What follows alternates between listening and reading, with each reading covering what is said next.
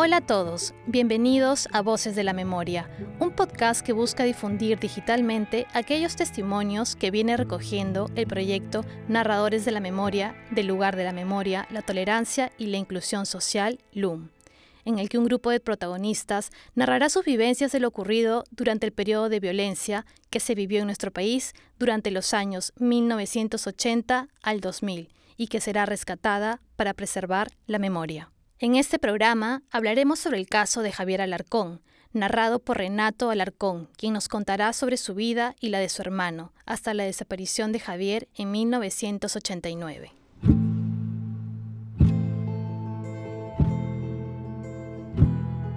Javier Alarcón nació en Arequipa en 1948.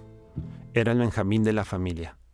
Formaba parte del sindicato de docentes de la Universidad Nacional de Ingeniería y del partido político Unidad Democrática y Popular, coalición de pequeños grupos de izquierda que tenía influencia en sectores sindicales, mineros y de docentes en diferentes partes del país, Sierra Central y San Martín, en 1990, coaligados con el Bloque Popular Revolucionario y el Partido Patria Libre, del cual se sospechaba ciertas vinculaciones con el MRTA.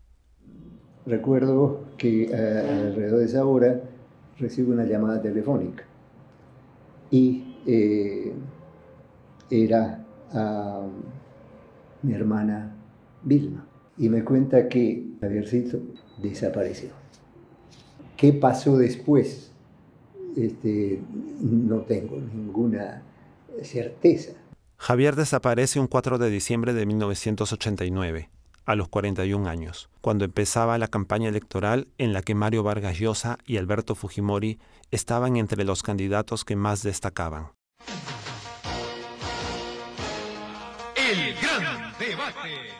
No se saben las circunstancias de su desaparición, quedando este hecho en el terreno de lo desconocido.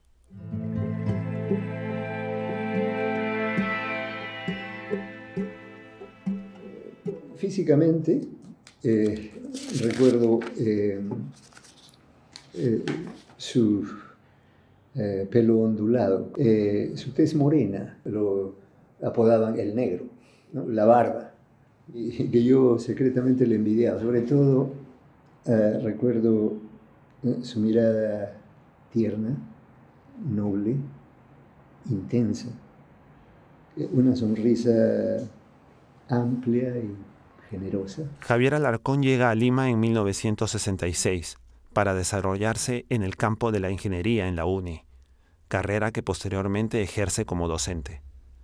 Era además un militante de centro izquierda y un líder muy querido y respetado dentro del movimiento social. Hacia fines de 1989, en el gobierno de Alan García, viaja a la sierra. Para ese entonces ya era objeto de vigilancia del grupo paramilitar Rodrigo Franco me parece el 8 o 9 de enero de 1990, recibo una llamada telefónica y escucho en el otro lado de la línea sollozos.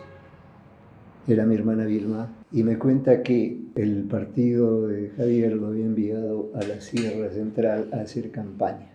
Javier les dijo, me doy cuenta que estoy siendo seguido. A partir de esta llamada, la familia Larcón empezó a vivir una angustia muy cerca de Navidad y Año Nuevo. El impacto de esta noticia fue muy dramático, ya que su hermana Vilma empezó a ir a diferentes dependencias policiales para indagar sobre el paradero de su hermano. Pero al saber de quién se trataba, el comentario era que se había escapado o fugado del país, mientras que en el partido político de su hermano, las respuestas fueron de carácter ambiguo, siendo una de ellas que pudo haber sido aniquilado. En paralelo, Sonia, su esposa, se entrevistó con diversos organismos de derechos humanos en el extranjero para denunciar su desaparición.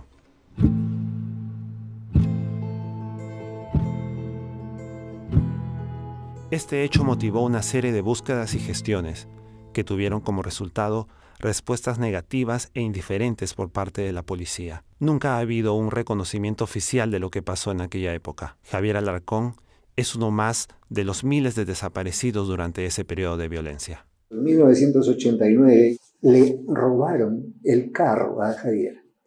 Y, este, por supuesto, él presentó la denuncia correspondiente y eh, eh, días después fue notificado por parte de una comisaría que habían encontrado su vehículo.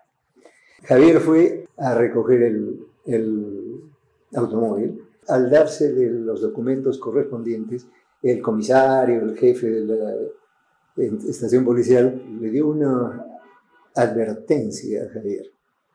Le dijo, cuídate, porque hemos abierto la maletera de tu carro y hemos encontrado allí documentos, documentos de, tipo político, que sabemos quién eres y, cuídate mucho. Entiendo que el partido político al cual pertenecía este, también ha sido muy eh, ambiguo, esquivo, de alguna manera u otra ya sabía que había que Javier estaba muerto, había desaparecido, lo habían matado, y sin embargo seguían usando su nombre como propaganda, ¿no? Yo no le veía a Javier, este, llamémosle, aspiraciones políticas, de figuración, no. Él era un hombre que trabajaba por, en, en, lo que creía que se debía hacer, ¿no? Y este, eh, volcaba su energía en la labor sindical y en la labor de docente. Él dejó a su esposa y a dos hijas pequeñas en total desamparo, quedando inconcluso el motivo de su desaparición. Para dos niñas, sus hijitas, que tenían cinco y tres años, el entender por qué de pronto la figura paterna está ausente no es fácil. No es fácil. Y sé que Sonia ha tenido diálogos muy largos con sus hijitas eh, en relación a esto. ¿no? ¿Qué pasó con su papá? Este, ¿Dónde fue? ¿Dónde estuvo? ¿Dónde desapareció? Sonia, la esposa de Javier, el año 92 tuvo que salir del Perú. Estaba en la lista negra de Fujimori. Mm. Entonces tuvo que salir con sus dos hijitos. Sí, porque ha estado en Bolivia un, un número de años. ¿no? Este, yo diría que por lo menos ocho años o más. En 2019 le llegó una carta a Sonia y otra a Vilma, enviadas por la comisaría de Junín, solicitándoles información sobre la desaparición de Javier y pidiéndoles que se presentaran en dicha ciudad. Sonia fue y resultó siendo nada más que una cuestión formal. Estaban reabriendo el caso de Javier 30 años después. Eh, porque es lo que la familia considera pues una desaparición injusta el recuerdo de Javier es permanente, sobre todo su jovialidad, su transparencia, parecía, puedo decirlo. Tengo un par de citas que yo creo que se aplican a Javier. Es de Benedetti. ¿Qué les queda por probar a los jóvenes en este mundo de consumo y humo, de vértigo, asaltos, discotecas? también les queda discutir con Dios, tanto si existe como si no existe. En fomentar la paz, así sea a ponchazos. En juntar o tender las manos que ayuden a abrir puertas entre el corazón propio y el ajeno.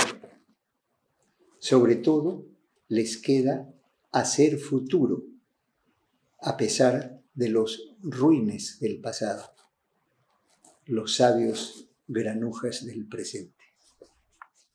Esta historia es una de las seis que abordaremos para recordar y para aprender.